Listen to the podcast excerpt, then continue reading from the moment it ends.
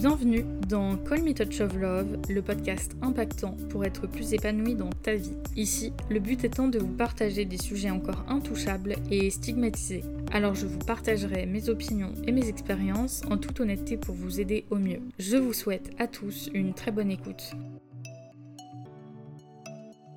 Il s'agit donc dans Wake Up de déclics personnels que j'ai à cœur de vous partager. Ce n'est pas un exercice simple pour moi, car je ne me dévoile pas du tout en général, mais je crois que mon expérience, mes choix et ces situations réelles pourront vous aider. Wake Up, c'est la démonstration même de l'impact de nos choix sur notre bonheur. Car si tu n'aimes pas ta vie, sache qu'elle est le résultat de tes propres décisions. Mais sachez aussi une chose importante, ce n'est pas le choix qui est bon ou mauvais, mais ce qu'on en fait ensuite. Et je crois et j'espère que cette suite à Wake Up vous plaira, mais surtout vous aidera. J'ai l'envie de vous prononcer tous ces mots afin de peut-être mutuellement nous soulager, de peut-être réussir à ensemble se détacher de ce qui nous empêche d'avancer concrètement et de nous épanouir comme nous le souhaitons.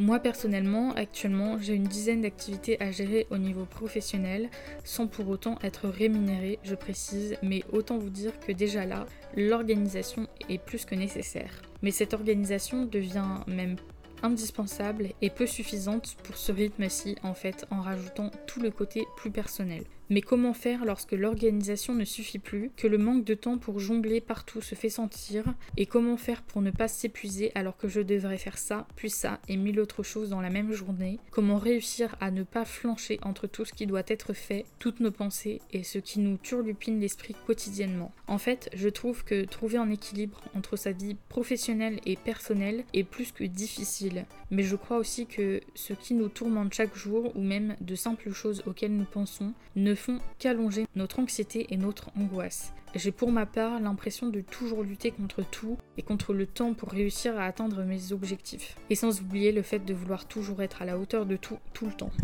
J'ai d'ailleurs remarqué qu'il m'est difficile de prendre des pauses et du temps pour moi sans culpabiliser de ne pas toujours être en train de travailler. J'ai beau enchaîner 4 ou 5 heures de travail et être fière de moi, le soir en me couchant je pense directement à la charge de demain, à tout ce que j'ai à faire. Parfois j'hésite même entre une série ou un livre, ou bien travailler pour être la plus productive alors qu'il est 22 heures ou plus. Il faut noter que lorsque l'on travaille seul sur ses projets, il est difficile de trouver et de fixer une barrière entre le professionnel et le personnel. Mon ordinateur et mon téléphone, par exemple, sont tous les deux mes outils personnels, certes, mais ils sont surtout mes outils essentiels de travail, donc couper et fermer tout ce qui concerne l'un comme l'autre pour passer en mode détente ou bien travail n'est pas évident. Pour autant, même très fatigué, énervé, que ce soit difficile ou du temps que ça me prend, je continue d'aimer ce que je fais, d'adorer même, et je persiste à le dire et à me le faire remarquer, souvent pour ne pas oublier que j'ai juste bien fait de ne pas poursuivre mes études, parce qu'aujourd'hui, malgré tout, j'ai seulement 19 ans et petit à petit j'atteins mes objectifs et tout ce processus si long, si je continue de le faire et d'y croire,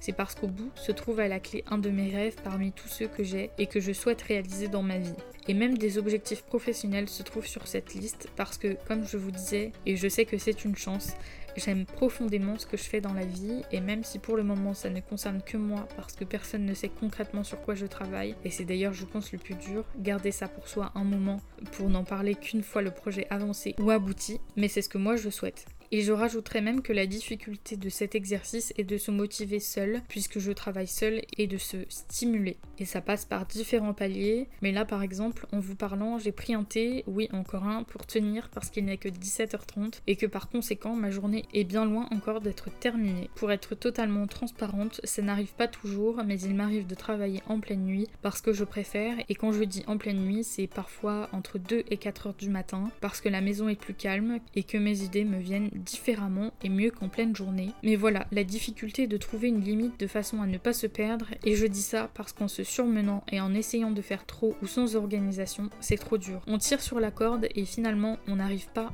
plus vite à son objectif parce qu'on n'est pas motivé ou pas productif en ne se laissant aucun répit. De plus, j'ai retenu qu'il est impossible d'être parfait et d'exceller dans tous les domaines. Car je vous le rappelle, la perfection n'existe pas et que la notion de réussite est différente aux yeux de chacun. Bref, on ne peut pas être les meilleurs dans tous les domaines qu'on aimerait, et une fois qu'on accepte ça, il faut réussir à se pardonner de ne pas toujours être aussi efficace qu'on l'aurait voulu ou pas assez bien sur telle ou telle chose. Et quand on comprend tout ça, on devrait pouvoir vivre mieux et plus sereinement, afin de réussir à obtenir ce que l'on souhaite. C'est tout un chemin de comprendre qu'on fait de notre mieux, et avec la situation que nous avons, qu'elle soit plus ou moins facile ou difficile. C'est accepter, comprendre surtout que nous sommes doués et qu'en nous écoutant, nous réussirons mieux et dans un contexte moins stressant, que nous sommes voués à bien plus de réussite et de capacité que ce que nous pensons dans nos petites têtes en nous enfermant sans le savoir dans des cases. C'est savoir que oui, nous allons tomber, échouer encore des milliers de fois dans notre vie, mais qu'à l'échelle de la vie et de ce que nous sommes capables, ce n'est rien, et que toutes ces failles nous feront un jour avancer et nous rendront plus forts autant d'un point de vue personnel que professionnel. Et finalement, il s'agit de reconnaître que nous sommes des êtres humains et non pas des robots.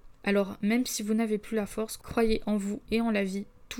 Je vous laisse sur cette conclusion tout en espérant que cet épisode vous aura aidé, même si à travers Wake Up je vous raconte les grands axes problématiques que je rencontre, j'ose penser que mes leçons de vie vous serviront également et je sais d'ores et déjà qu'un jour il me faudra réécouter mes propres épisodes de podcast pour ne pas les oublier à terme. Je vous souhaite tout le meilleur en attendant le prochain épisode de Call Me Touch of Love et c'est promis rapidement dans un nouveau Wake Up. Prenez soin de vous et à très vite. Bisous